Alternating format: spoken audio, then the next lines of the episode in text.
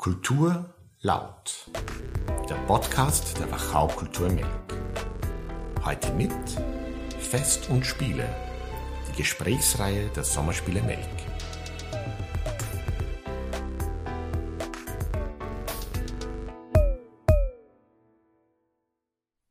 Lautes oder laues Gewissen? Wann immer sich unsere innere Stimme meldet. Herzlich willkommen beim Podcast der Wachau Kultur Melk, Fest und Spiele. Und ich freue mich heute ganz gewissenhafte Fragen stellen zu dürfen an Sabine Völkel-Kernstock. Hallo Sabine. Schönen guten Abend. Und Arnold Mednitzer. Hallo.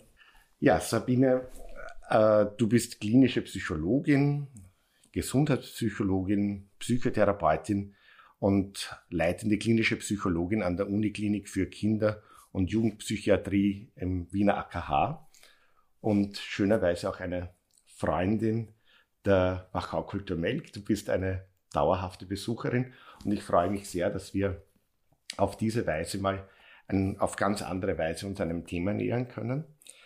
Und Arnold, ein wohlbekannter österreichischer Theologe, Seelsorger und Psychotherapeut, wir sind oder fühlen uns auch sehr geschwisterlich verbunden, haben auch schon über die zehn Gebote in diesem Raum, wo wir heute sitzen, gesprochen. Und die zehn Gebote sind ja auch dieser Ausgangspunkt für diese Podcast-Reihe, die wir heuer bei den Sommerspielen Make zu 60 Jahre Sommerspiele auf die Bühne bringen wollen.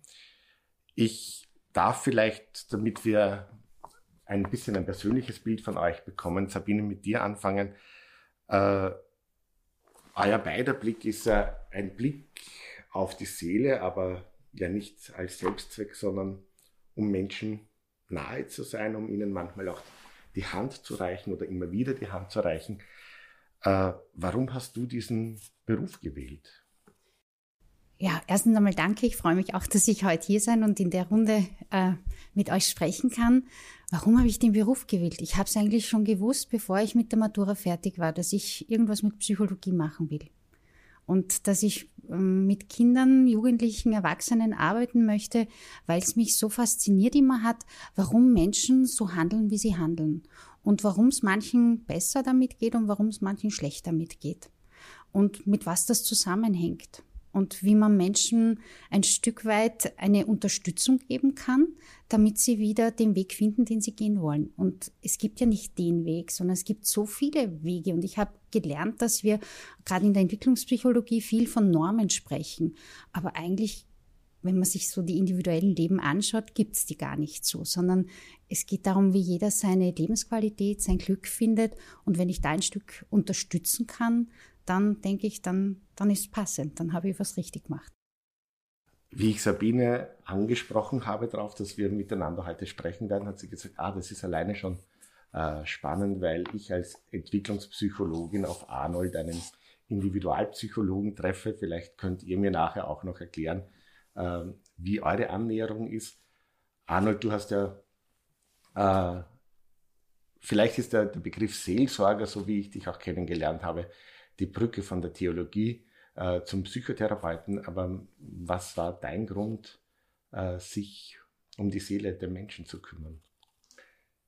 Lang bevor die Sabine so vor der Matura sich mit der Frage beschäftigt äh, hat, ich bin ja auch der entschieden Ältere, habe ich mich mit drei Jahren schon äh, um die Frage gesorgt, wie geht das, Pfarrer zu sein? Das war für mich sozusagen das erste Faszinosum in meinem Leben und im Grunde hat es mich nie losgelassen.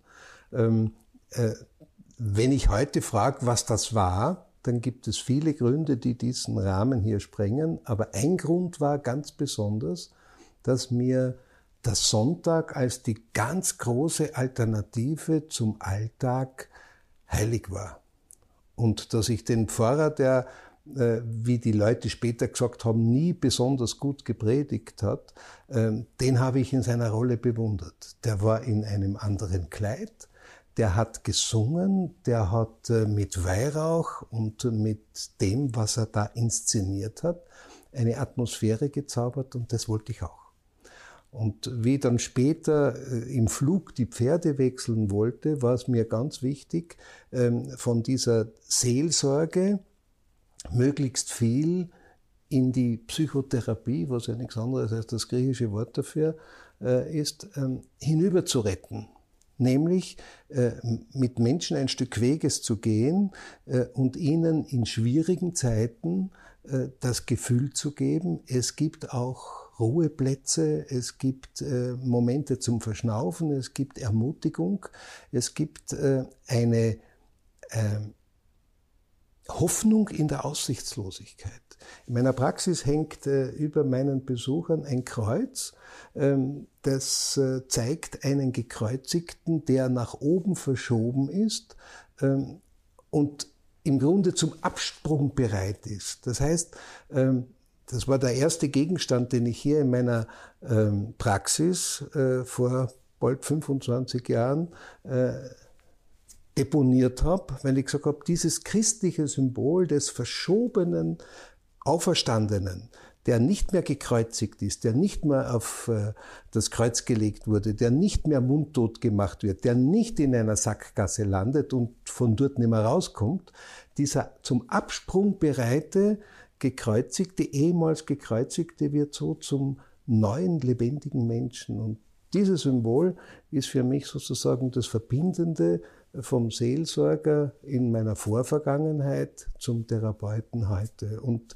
viele meiner Patienten, die kommen rein, sehen das, schmunzeln und fühlen sich allein durch diesen Anblick schon ermutigt. Es gibt ein Leben nach dieser Misere, die jemand unter anderem zum Therapeuten bringt. Da wir heute in deiner Praxis auch sitzen dürfen, haben wir auch einen Blick auf dieses Kunstwerk.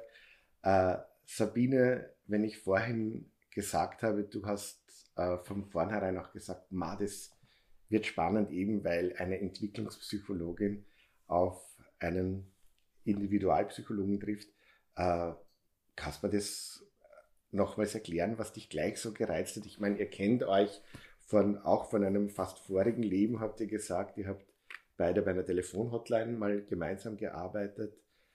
Aber was war dieser, dieser sofort inspirierende Gedanke zwischen Entwicklungspsychologie und Individualpsychologie für dich?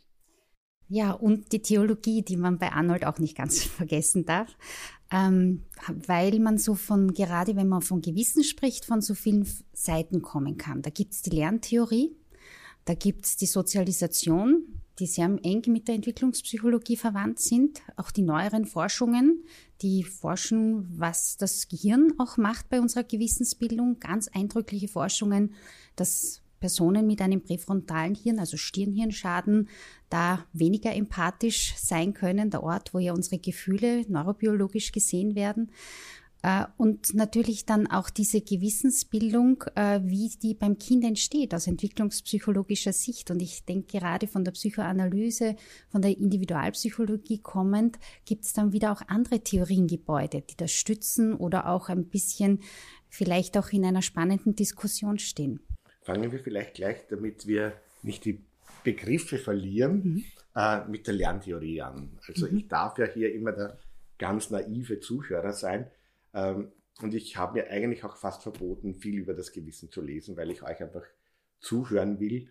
Und es gibt, glaube ich, tausende äh, Theorien oder was auch immer dazu, aber Lerntheorie.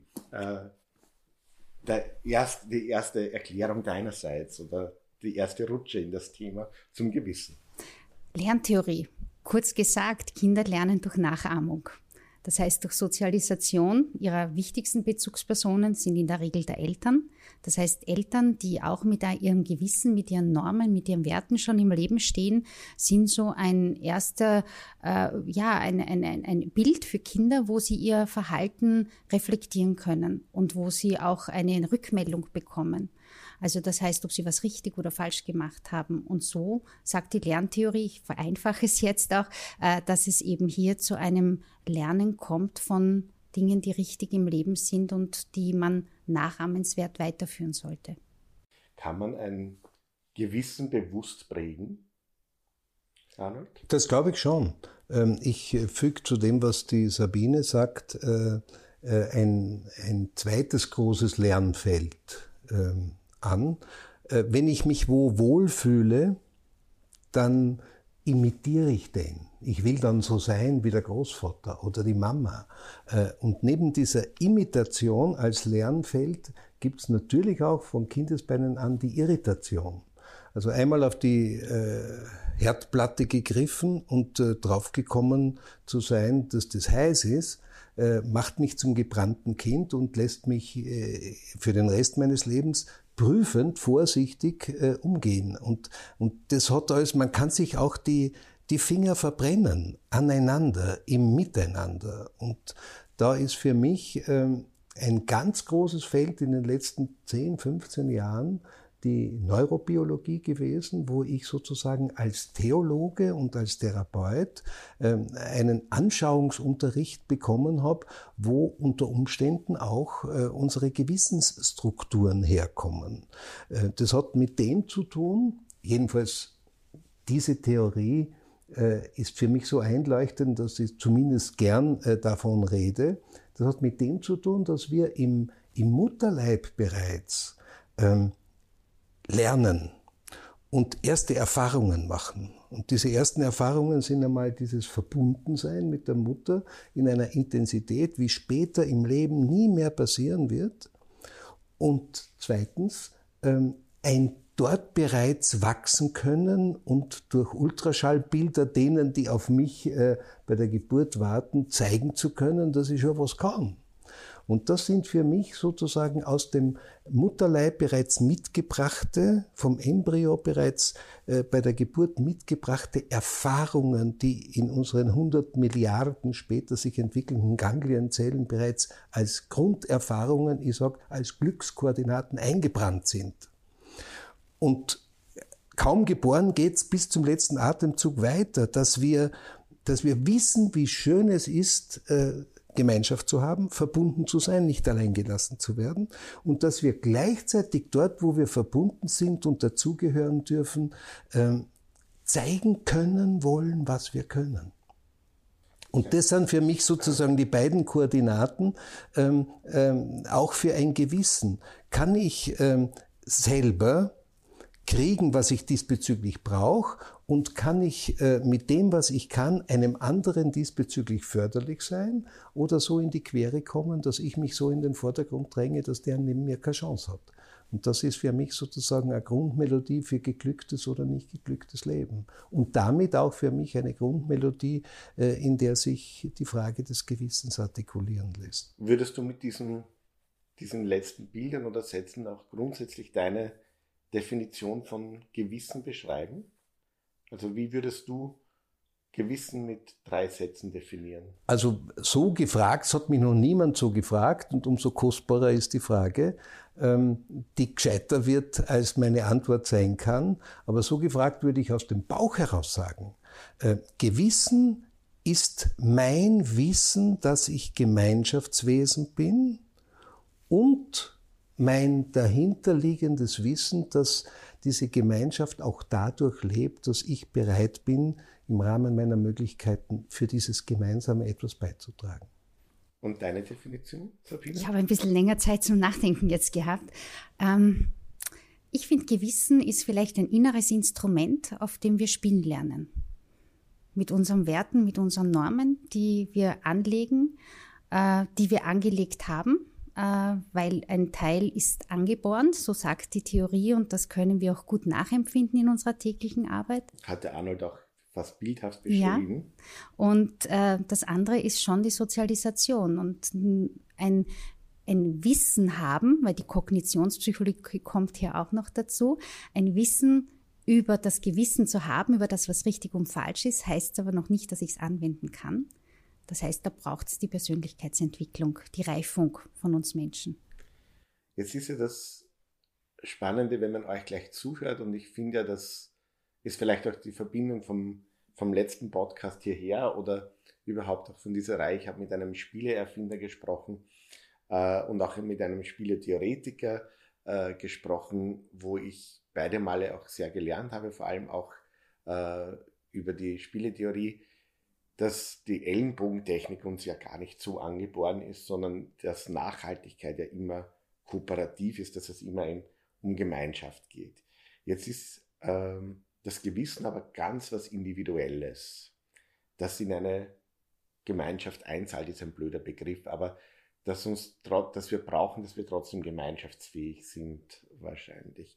Äh, wie geht sich das mit dieser Diskrepanz aus? Wann fühlt sich ein Mensch gut? Wann mit seinem individuellen Gewissen im, im mhm. gemeinschaftlichen.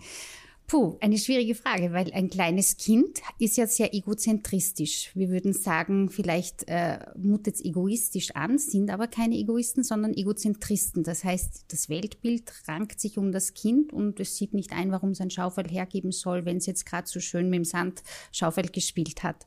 Erst langsam lernt das Kind sich ja zu orientieren und dann zu teilen und auch zu sehen, wichtig ist, dass es uns allen gut geht. So wie Kinder dann im Kindergartenalter, im, im späteren Kindergarten Kindergartenalter schon so das Gefühl haben, einen ausgeprägten Gerechtigkeitssinn auch entwickeln, könnte man sagen.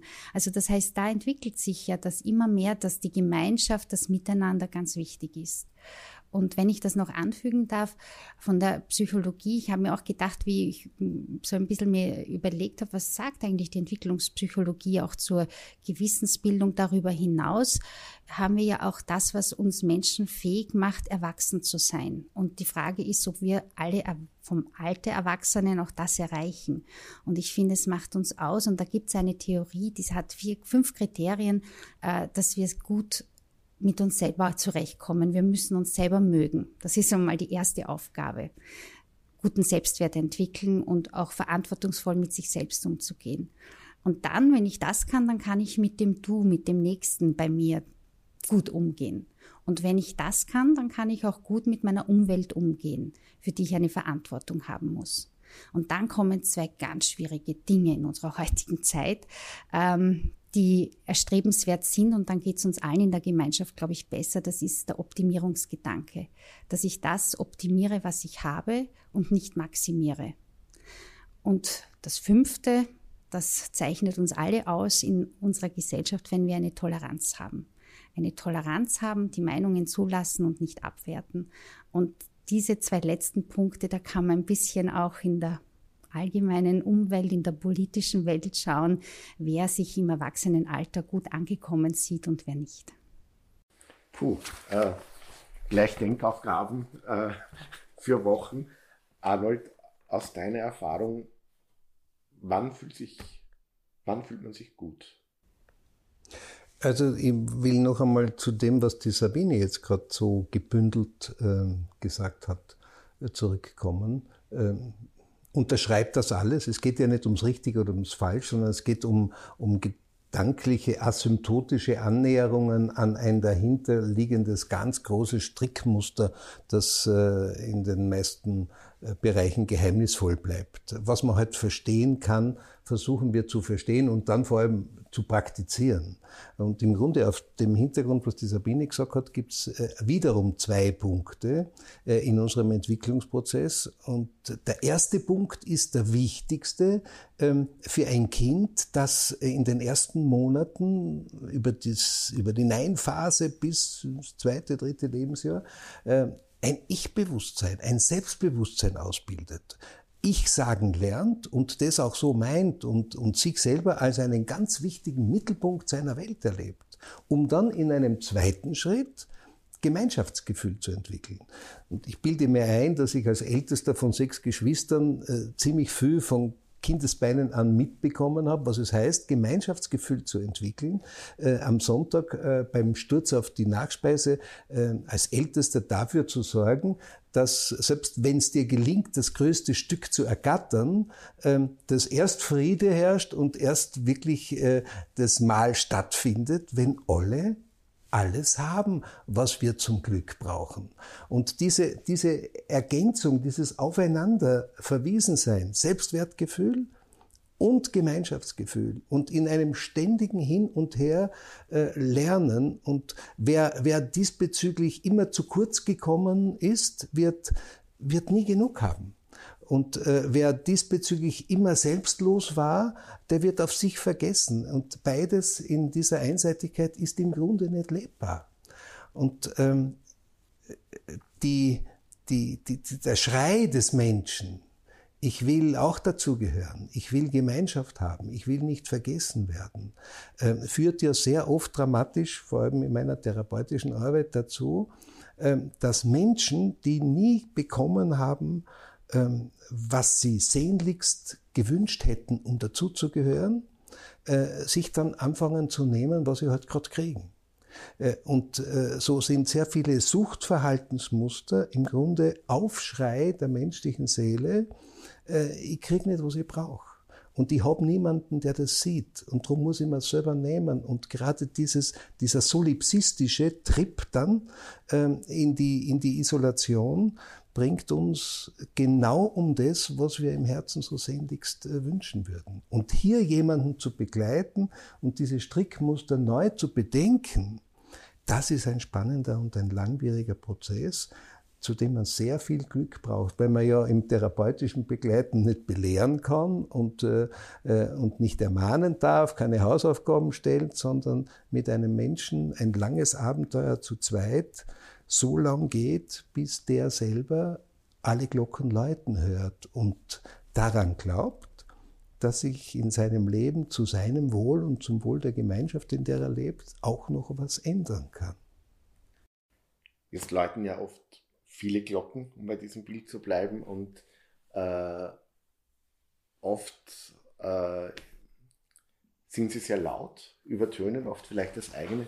Äh, und wenn wir zum Gewissen nochmals kommen mit den Glocken, ist äh, für mich so schnell auch die Moral naheliegend. Also äh, Moral, die ja bei uns sofort eine Wertung eigentlich mit sich bringt und eigentlich weiß nicht, ob ich da jetzt richtig liege, aber ich den Gedanken eben irgendwie mehr wiedergekommen ist, er kommt einfach von der Sitte, vom Brauch, äh, eben von dem Gelernten. Das ist ja mal, die Moral ist ja eigentlich einmal fast was Faktisches und ist aber sofort so mit einem Du darfst aufgeladen, wo man da fast gleich wieder bei den Geboten ist. Äh, Jetzt ist das eine vielleicht die Prägung durch, die, durch, das, durch, die, durch das Umfeld, was du vorher gesagt hast, auch Sabine, und das, was wir gelernt haben, durch die Sitten. Ist das schon eine Moral?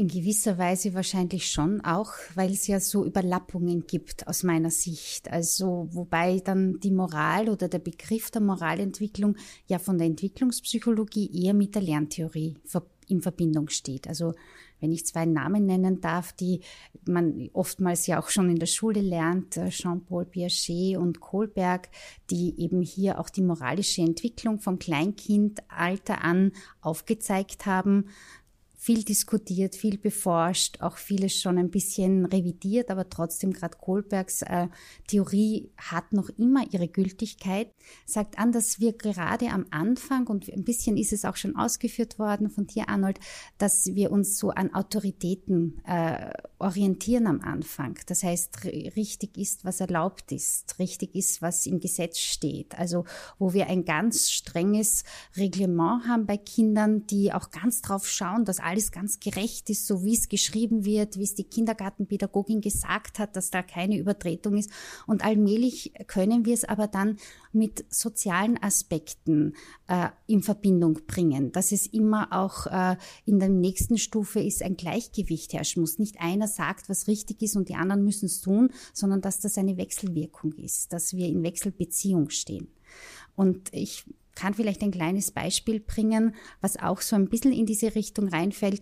Gerade in der Stadt lebt man ja mit vielen roten Ampeln. Und ähm, man weiß, man muss stehen bleiben, wenn eine rote Ampel ist, bevor man drüber, also wenn es erst fürs Grün ist, darf man drüber gehen. Und ich gibt viele, die ja die, sich nicht an die Regeln halten, sondern man geht als Fußgänger dann manchmal auch äh, über eine rote Ampel. Und dann ist so die Frage, wie, wie mache ich es mit meinem Gewissen, mit meiner Moral, mit meiner Entwicklung, was ist richtig? Und da ist es natürlich auch so, wägt man es ab, ist ein kleines Kind, in meinem Fall, ich schaue immer, sind kleine Kinder in der Nähe, wo ich ein schlechtes Beispiel bin, wenn eine rote Ampel ist, die ich dann trotzdem überquere, ich gebe es zu, weil wenn kein Auto kommt und ich es für mich selber in der Selbstverantwortung entscheiden kann, dann orientiere ich mich an meiner Selbstverantwortung, nachdem schade ich mir, schade ich jemand anderen. Und das ist so die Entwicklung der, der Moral, die auch Kohlberg skizziert hat. Ist das die Weiterführung dann oder das Pendant, das weiß ich jetzt nicht, zu dieser Moral, dass äh, ich darf tun, was erlaubt ist, äh, um auf diesen Satz nochmals zurückzukommen, ist die Weiterführung oder das Pendant dann eine, eine Ethik? Ähm, ja, ähm, aber dann vielleicht doch wieder nein, weil ich darf ja auch tun, was verboten ist, wenn ich damit niemanden Schaden zufüge. Ähm, das heißt, wir haben jetzt immer von der Moral gesprochen. Ich sehe den Begriff Moral im Plural. Wir haben verschiedene Moralen, je nach dem Kontext, in dem ich, äh, in dem ich mich bewege. Äh, eine Freundin von mir ist auch Psychotherapeutin, die haben einen, in der Ramsau einen denkmalgeschützten Bauernhof ähm, geerbt und sind im Sommer immer dort. Und sie hat sich dann auch so ein schönes Trachtenkleid gekauft mit Goldhaube. So eine ziemliche auch finanzielle Investition. Und mit ihrer Leidenschaft hat sie, hätte sie so gerne Künstlerfreunde aus Wien dorthin gebracht. Und äh, damit im Sommer bei den vielen Festeln einmal äh, eine Musikgruppe oder, oder ein, eine Lesung äh, aus, aus Wien dort stattfindet. Und ähm, jedenfalls vor 20 Jahren war es noch so, dass diese Brigitte mir gesagt hat, äh, ich hol mir dort immer eine Abfuhr mit dem Hinweis, bei uns ist das nicht Brauch. Also äh, die haben so viele Vereine, dass die alle Hände voll zu tun haben, die einzelnen Vereine auftreten zu lassen. Und da kommt uns kein Fremder daher mit seiner Lesung oder mit seiner Musik, weil wir unsere, das ist, das ist eine, eine, eine, eine moralische Frage dort, wie, wie verteile ich denn den Kuchen der, der, der, der Gastspiele im, im Sommer. Das heißt, es gibt verschiedene Moralen, aber wie ich die begründe mit dem lieben Gott, mit der Gemeinschaft, mit dem Großvater, der die graue Eminenz der Familie ist oder was auch immer. Aber es gibt eine Ethik. Und im Unterschied zur Moral, das ist ein Gesetzeskatalog oder ein Vorschriftenkonvolut, äh, ist die Ethik eine philosophische Disziplin, die sich über all das, womit wir eingestiegen sind, philosophisch, anthropologisch, theologisch, äh, neurobiologisch existenziell Gedanken macht, wie dicken wir denn? Äh, und äh, was ist denn der innere Grund dafür, dass wir uns füreinander verantwortlich fühlen? Was ist denn der Grund dafür, äh, der Kant würde sagen, im im kategorischen oder im praktischen Imperativ, äh, dass wir so handeln, dass das, wie wir handeln, äh, als Grundlage für ein Gesetz für die Allgemeinheit hergenommen werden kann. Oder im praktischen Imperativ, der ist mir noch viel sympathischer, äh, wenn für jeden Menschen gesagt wird, der Mensch ist und bleibt ein Zweck an sich und darf niemals als Mittel zum Zweck für andere missbraucht werden. Äh, das ist der, der, das große Feld der Ethik, wo wir uns nicht äh, genug äh, satt reden können oder satt denken können, in, in, welchem, in, in welches spannende Feld wir da hineinkommen mit deiner Frage. Das andere sind die, die Gewohnheiten, die Überlegungen, was tue ich denn? Ich habe in neun Jahre in Rom studieren dürfen und dort habe ich gelernt, äh, im Unterschied zur Großstadt äh, in Wien, äh, der Mensch ist nicht für die Ampel da, sondern die Ampel für den Menschen. Schönes Aufgreifen dieses Bildes. Aber du hast auch einen Begriff äh, ins Gespräch geworfen, nämlich das sich verantwortlich fühlen. Äh, ich glaube, dass dieses sich verantwortlich fühlen auch irgendwie mit Gewissen zu tun hat. Ab wann ist man fähig, eine Verantwortung zu übernehmen? Klingt es vielleicht der Spur äh, zu theoretisch, aber äh, wächst die Verantwortung in einem oder wie greift man dazu? Weil man der älteste von sechs Geschwistern ist, ich bin der jüngste von zehn im Wettbewerb der Geschwister, äh, habe ich dann gar keine Verantwortung mehr. Äh, aber also ich, aus meiner Sicht entwickelt sich die Verantwortung auch im Laufe der Entwicklung, genauso wie sich die Gewissensbildung auch entwickelt und dass eben hier Verantwortung etwas natürlich ist, dass wir auch in unserer Familie lernen, wie wir bezogen sind aufeinander, wie auch wie das Familiensystem gelebt ist. Also mir hat heute eine Patientin gesagt, wissen Sie, wir sind eine italienische Familie, da halten wir alle zusammen. Also da kommt ein bisschen auch noch äh, vielleicht kulturelle Aspekte rein, wie Familie, Verantwortung äh, auch in diesem Rahmen erlernt, gelebt äh, und auch über Generationen weitergegeben wird. Das dürfen wir nicht vergessen, dass wir ja auch transgenerational denken müssen, weil da ja auch eine, eine, eine Weitergabe auch im Unbewussten und im Bewussten erfolgt. Und äh, ich denke schon, kleine Kinder fühlen sich verantwortlich, wenn es einem Elternteil nicht gut geht. Also da äh, sind jetzt nicht die Lerntheoretiker am Wort, sondern die, die sagen, das ist schon auch etwas, was angeboren ist, dass Kinder eine Empathie, schon ein Mitfühlen haben, äh, wenn es jemanden nicht gut geht in der Familie. Und jetzt nicht nur aus Nachahmungen Taschentuch bringen, sondern auch weil wirklich ein Mitschwingen, ein Mitgefühl da ist. Die Nabelschnur, die der Arnold mhm. am Anfang erwähnt hat, die äh, ist wirkt, da. Danach, ja. wirkt danach. Und äh, auch in dieser Verantwortlichkeit, äh, ob es ein gutes oder schlechtes, ein lautes oder laues Gewissen ist, wann meldet sich das Gewissen bei uns? Weil ist das permanent ein, eine Richtschnur, ein Ticker, den wir ganz unbewusst mittragen? Äh, gehe ich jetzt mal davon aus, weil er äh, vielleicht wissen wir gar nicht, wie oft wir gewissenhaft handeln. Äh, aber wann meldet es sich? Wann wird es laut? Eine schwierige Frage, weil ich denke, es läuft so permanent mit bei vielen Menschen. Also in meiner Arbeit mit den Jugendlichen oder auch mit den jungen Erwachsenen, aber auch mit älteren Erwachsenen, da höre ich so oft in den Stunden, also ich habe jetzt in den letzten Wochen mehr noch darauf hingehört, wie oft ich das Gewissen höre oder da weiß ich eh, da habe ich was nicht richtig gemacht und da habe ich ein schlechtes Gewissen. Also das sind Sätze, die einem so schnell über die Lippen oft kommen, äh, die ich sehr oft wahrnehme. Und ich glaube, dass viele wissen etwas, was sie, wo sie ein schlechtes Gewissen haben, jemandem gegenüber. Ich denke mir so nur manchmal in meiner Arbeit, ich habe mir das heute bei einem Fall gedacht, wo es darum gegangen ist, dass ein Vater seine Tochter äh, sexuell missbraucht hat und der in seiner Vernehmung gesagt hat, er hat das nicht gewusst, dass er ihr damit schadet. Und das ist für mich so spannend, dass es Menschen gibt, die eigentlich, nein, nicht eigentlich, die, die, die etwas tun, wo sie dem anderen einen Schaden zufügen, äh, einem, wo sie aber im gleichen Atemzug sagen, den lieben sie, diesen Menschen und äh, ganz massive Schädigungen damit aber äh, als Resultat erzeugen, und nicht spüren, keine Empathie haben. Äh, und der Vater ist jetzt nicht ganz kognitiv äh, schlecht beisammen, aber so kein Mitschwingen haben, dass da etwas ist, äh, was nicht erlaubt ist, was schädlich ist, was verboten ist, was Schaden zufügt. Wie geht man dann damit um? Also wie, äh, mich würde das, oder überfordert mich alleine schon, mhm im Gedanken? Also ich denke, es ist schwierig, wenn man mit den Opfern arbeitet, mit denen ich mehr zu tun habe, sich dann in die Täterseite einzufühlen. Natürlich ist es immer auch ein Verstehen wollen.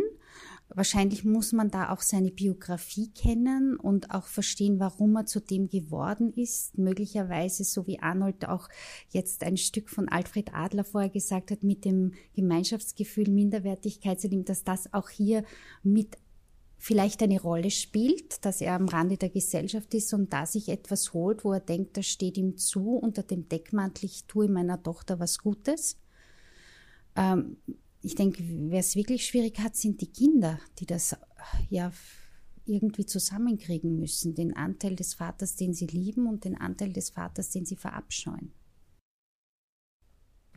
Ja, es ist eine, eine, eine Tragik auf beiden Seiten, mhm. denke ich. Und äh, wenn, du, wenn du fragst, wie, äh, wie geht man damit um oder wie erklärt man sich das, dann oder wie schärft man das Gewissen, dann würde ich einmal sehr salopp sagen, ähm, dadurch, dass ich, dass ich daran denke und dass ich es, wenn es irgendwie geht, beachte.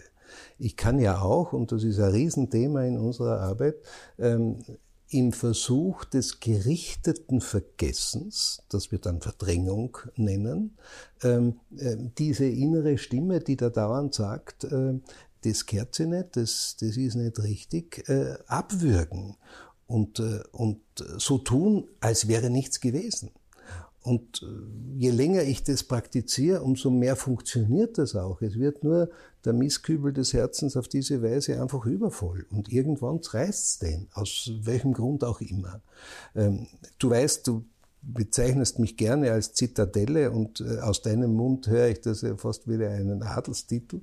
Ähm, Ist es auch? Äh, und es gibt, und es gibt in dem Zusammenhang ein, ein, ein wirklich berührend, ähm, äh, schön ist das falsche Wort, ein berührend tiefes und wesentliches Gedicht von Peter Turini, ähm, der das in der Psychiatrie äh, in seinem kleinen Bändchen ein paar Schritte zurück dokumentiert hat als Aufarbeitung aus seiner Kindheit und Jugend. Ähm, und da komme ich, äh, da ist dieses gerichtete Vergessen, weil du zuerst auch gefragt hast, diese, diese Verantwortung da überschneidet sich's als Verantwortung füreinander, aber auch als Selbstverantwortung. Ich bin ja auch für das, was in mir vor sich geht, wenn ich da einigermaßen hellhörig bin, selber verantwortlich. Und ich richte damit auch schweren Schaden mir und meiner Gemeinschaft, zu der ich gehöre, mit oder ohne Kinder, ähm, ähm, schweren Schaden an. Und dieses Gedicht vom Peter Turini lautet, wie lange noch? Werde ich alles hinunterschlucken und so tun, als sei nichts gewesen. Wie lange noch werde ich auf alle eingehen und mich selbst mit freundlicher Miene vergessen? Wie lange müssen sie mich noch schlagen, bis dieses lächerliche Grinsen aus meinem Gesicht fällt? Wie lange müssen sie mir ins Gesicht spucken, bis ich mein Wahres zeige? Wie lange kann ein Mensch sich selbst nicht lieben? Und dann heißt es zum Schluss, es ist so schwer, die Wahrheit zu sagen, wenn man gelernt hat, mit der Freundlichkeit zu überleben. Mein Lehrer Erwin Ringel hat dieses Gedicht geliebt und bei jedem zweiten Vortrag zum Thema auch zitiert. Und ich höre noch, er hat am 27. April, wäre er 100 Jahre alt geworden, ähm, ich höre noch so seine Stimme in der Brucknerhalle in Linz, äh, wo er dann sagt, meine Damen und Herren, was der Dichter hier sagt, das ist die sogenannte Scheißfreundlichkeit des Österreichers. Er erzählt ihnen alles, was nichtssagend ist und nichts von dem, was ihn äh, ihm unter den Nägeln brennt und am Herzen liegt und endlich darauf wartet, ausgesprochen zu werden. Ich glaube, dieses gerichtete Vergessen ist ein ganz wichtiger Punkt, äh, um mit dem, was ich anrichte und aufgrund meiner Gewissensbisse nicht belästigt äh, werden will, zurechtzukommen. Aber es ist ein Trugschluss und auf die Dauer geht sich das nicht aus. Ich wollte auch fragen, wann fallen Schranken, aber diese Frage erübrigt sich ja beinahe, weil sie vielleicht auch nochmals eine halbe Stunde aufmacht. Aber äh, wir haben, du hast vorhin, Sabine, den Begriff des schlechten Gewissens, er hat kein schlechtes Gewissen verwendet. Äh, wenn wir vom Gewissen reden, reden wir unglaublich oft vom schlechten Gewissen und nicht vom guten mhm. Gewissen. Und ich äh, möchte die letzten Minuten einfach noch ins Positive drehen und nicht in die, in die absolute nachdenkliche Depression in mir. Ähm, äh, warum ist das gute Gewissen so leise? Also ist es leiser, weiß ich jetzt nicht, aber irgendwie ist es gesellschaftlich nicht so angesagt. Also wenn, dann sagt man es ja auch schon als Rechtfertigung, ich habe ein gutes Gewissen und das ist ja schon fast aggressiv oder in einem Verteidigungsmodus zumindest. Äh, aber warum kann man, sagt man so selten lächeln, zufrieden, bah, ich habe echt ein gutes Gewissen. Ja, eine wichtige und gute Frage. ähm, ich glaube, wir sind schneller bei der Hand, äh, weil wir ja auch mehr, für mich hat immer das schlechte Gewissen viel mit Schuldgefühlen zu tun. Das heißt, diese Schuldgefühle, die Menschen sich ja sehr häufig machen und äh, in der Arbeit in der Psychotherapie weiß man, das ist so ganz was Essentielles, den muss man am Anfang auflösen, weil nur mit dem Schuldgefühl als Position zu arbeiten, das inkludiert auch das schlechte Gewissen, mhm. tut man sich sehr schwer. Und das dann aufzudröseln, woher kommt das? Was sind so die inneren Stimmen, die mir jetzt sagen, äh, weil der Mensch schon ein Stück weit auch die so perfekt zu sein, perfekt für sich, für andere da zu sein. Mir fallen jetzt vor allem jetzt lauter Mütter ein, wenn ich darüber wenn ich darüber rede, weil äh, ich das sehr oft höre, so dieses schlechte Gewissen den Kindern gegenüber, wenn man berufstätig ist, das schlechte Gewissen, zu wenig Zeit für den Partner zu haben, das schlechte Gewissen, zu wenig Zeit für die eigenen Eltern zu haben äh, und auf sich selbst auch ganz zu vergessen. Also das heißt, das ist so oft wirklich was ganz Zentrales, wo so Schuldgefühle da sind und da ist man so weit weg von einem guten Gewissen. Und wenn man gutes Gewissen hat, äh, das kommt den Müttern oft nicht, in dem konkreten Fall jetzt über die Lippen, weil dann äh, da stimmt, ist, da stimmt was nicht, mhm. ja. es, weil so dass das, die Ansprüche, die oft da sind, sind, also ich sage immer, da müsste man Wunderwutzi sein und das geht sich alles nicht aus. Die Latte liegt so hoch oben, die kann man nicht erreichen. Deine Frage oder dieses Thema in darin äh, führt mich zurück oder lockt mich in meine Vorvergangenheit als katholischer Pfarrer und Jugendseelsorger in Kärnten, der ich sieben Jahre lang war und äh, neun Jahre Pfarrer in einer Landpfarre. Und meine Beichtgespräche mit Jugendlichen waren anfangs ein Albtraum weil die sind da wie, wie zum Albenauftrieb äh, zur Osterbeichte äh, und, äh, und, und also es war unerträglich für mich und für, für die auch. Und bis ich das umgestellt habe und dann ist das plötzlich ein wirklich schönes Erlebnis für viele, also ich kann jetzt nicht für alle meine Schüler, die bei mir eine Beichte abgelegt haben, reden, äh, aber für viele und für mich ganz besonders, weil ich, weil ich, äh, es hat schon in der, in der, in der Volksschule beim Erstkommunionunterricht angefangen, dass wir, dass wir das vergegenständlicht haben. Und dass wir sagen, was, was liegt dir am Herzen? Und das brauchst man nicht sagen, sondern, sondern wir gehen spazieren in einen Wald, stellen uns auf eine Brücke über der Görtschitz, über einen Fluss. Äh, und jeder hat den Stein, der ihm am Herzen liegt, irgendwas, was er loswerden will, was einfach nicht ganz in Ordnung war, angespuckt, in die Hand genommen und dann haben wir ihn in die Görtschitz geworfen. Und dann sind wir heimgegangen, haben wir noch in der Kirche ein Gebet gesprochen und es war, es war ein Erlebnis. Und die ganz besonders Frommen sind dann gekommen und gesagt, Herr Pfarrer, das ist kein Beicht, was du da machst. Dann habe ich gesagt, für die Kinder schon und für mich auch. Äh, und dann gibt es in Klagenfurt eine Möglichkeit, beim Herrn Bischof sich zu beschweren, was dann doch keiner getan hat. Das ist das, was, und, und bei, bei Gymnasiasten habe ich, habe ich den Gedanken weitergeführt, weil ich gesagt habe, äh, sag mir nicht, was, was du am Herzen hast, wenn du es nicht willst, sondern red davon, was du gut kannst. Und erzähl mir, was du damit magst. Und dann hat einmal ein Maturant gesagt, das ist ja viel schwerer. Aber an das zu glauben und das zu fördern, was an Potenzial in uns ist, und die Neurobiologie sagt ja bis zum letzten Atemzug, gilt auch für den Nobelpreisträger unter uns, dass wir dass wir lediglich eine Kümmerversion des in uns schlummernden Potenzials äh, sozusagen in dieser Welt sichtbar gemacht haben. Und das wäre für mich sozusagen dieses, dieses ähm, Reden und Glauben an unser Potenzial und an unsere Fähigkeiten äh, und an Seilschaften zu denken, die, die mich ermutigen, das auch der Welt zu zeigen und mich damit herauszutrauen. Das hat wieder mit dem zuerst besprochenen Selbstwertgefühl zu tun. Und in dem Zusammenhang liebe ich den Václav Havel. Als ich meinen Weg von Kärnten nach Wien gegangen bin, hat mir mein damaliger Bischof Egon Capellari ein Buch äh, von Václav Havel mit auf den Weg gegeben mit dem schönen Titel Versuch in der Wahrheit zu leben. Und das habe ich verschlungen. Und das hat mich so unglaublich geflasht und, und ermutigt, meinen Weg zu gehen, der ja immerhin sozusagen ein Sündiger aus der Kirche hinaus in, in die reine weltliche Seelsorge. Und, ähm, und dieser Václav Havel sagt einmal, im Blick auf seinen Selbstwert, weil ihm seine Freunde äh, nahegelegt haben, er soll das Maul halten, dann wird er nicht eingesperrt und dann hat er eine Ruhe von seinen äh, Häschern und Le Leuten, die ihm das Leben schwer gemacht haben.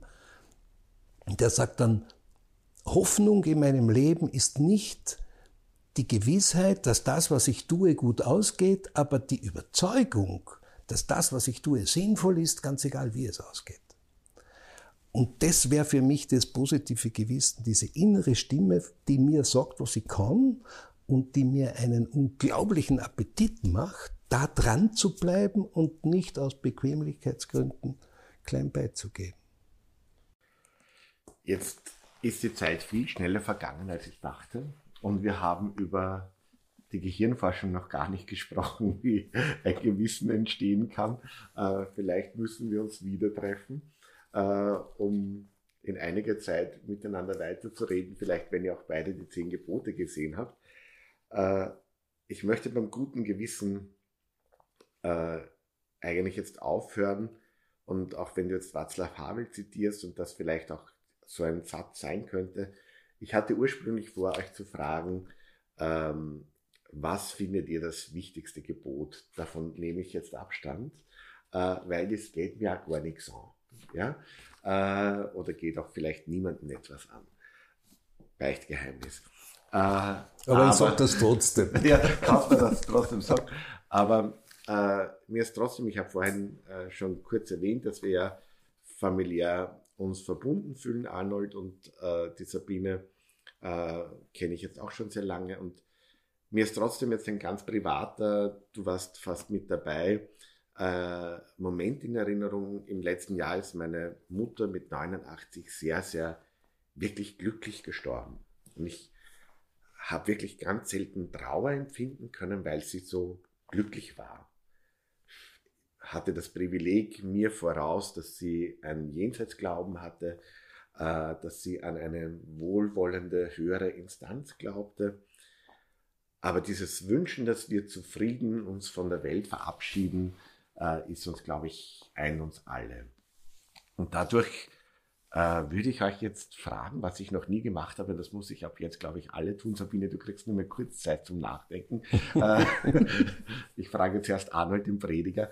Ähm, welches Gebot würdest du mir mitgeben wollen oder allen Hörerinnen und Hörern mitgeben wollen, dass wir am Ende, wann auch immer, am Ende des Tages, am Ende äh, des beim Hinausgehen vom Gespräch äh, oder überhaupt am Ende einfach ein gutes Gewissen haben können? Das ist so eine wunderbare Frage und sie ist so einfach zu beantworten. Und sie steht in der Bibel als sogenannte goldene Regel. Und dazu steht noch, wenn du die befolgst, dann hast du mit einem Satz verstanden, worum es in der ganzen Bibel geht, wo, worüber Gesetze und Propheten sich den Kopf zerbrechen und nicht aufhören, darüber zu reden. Liebe deinen Nächsten wie dich selbst, beziehungsweise was du von anderen erwartest, das tu auch ihnen. Und außerhalb der Bibel habe ich die schönste Definition in diesem Sinn von Liebe bei Jorge Bucay gefunden, der sagt, wer von Liebe redet, muss von der uneigennützigen Kunst reden, Raum zu schaffen, damit der andere Mensch in deiner Umgebung der sein kann, der er ist. Sabine lächelt. Dem ist eigentlich fast nichts hinzuzufügen. Aber wenn du ich, sagst, klingt es noch einmal aber ganz persönlich Liebe deine anders. Nächsten wie dich selbst, das wäre es auch für mich, ist es auch für mich, weil das auch mit der Entwicklungspsychologie, mit dem, was wir auch gesprochen haben, so in Verbindung steht. Und ähm, ich denke, da steht so viel drinnen. Da ist die Bindung, die wir aufgebaut haben, die sichere Bindung, die wir schon gesprochen haben, das Kind zur Mutter, äh, wie wir wachsen können, wie wir uns selber lieben können, wie wir uns selber wertschätzen können, mögen können. Und wenn ich das kann, dann kann ich es auch dem Nächsten. Es ist oft so ein Druckschluss zu glauben, erst wenn mich die anderen wollen, dann kann ich mich mögen. Das wird nie aufgehen. Und da, glaube ich, muss man immer ansetzen, sich selbst einmal wert zu sein, sich zu mögen, damit man auch den anderen im nahen Umfeld und im weiteren die Gesellschaft, die Umwelt mögen kann und dann werde ich mich auch entsprechend verhalten können. Vom Wert, sich selber zu mögen. Ich danke euch beiden sehr, dass wir auch wirklich eigentlich mit dem Beginn wieder enden konnten. Und mir wird ein anderes Thema noch einfallen, weil dieses Gespräch möchte ich gerne weiterführen. Vielen Dank, Sabine. Danke, Arnold. Auf bald. Danke. Danke dir.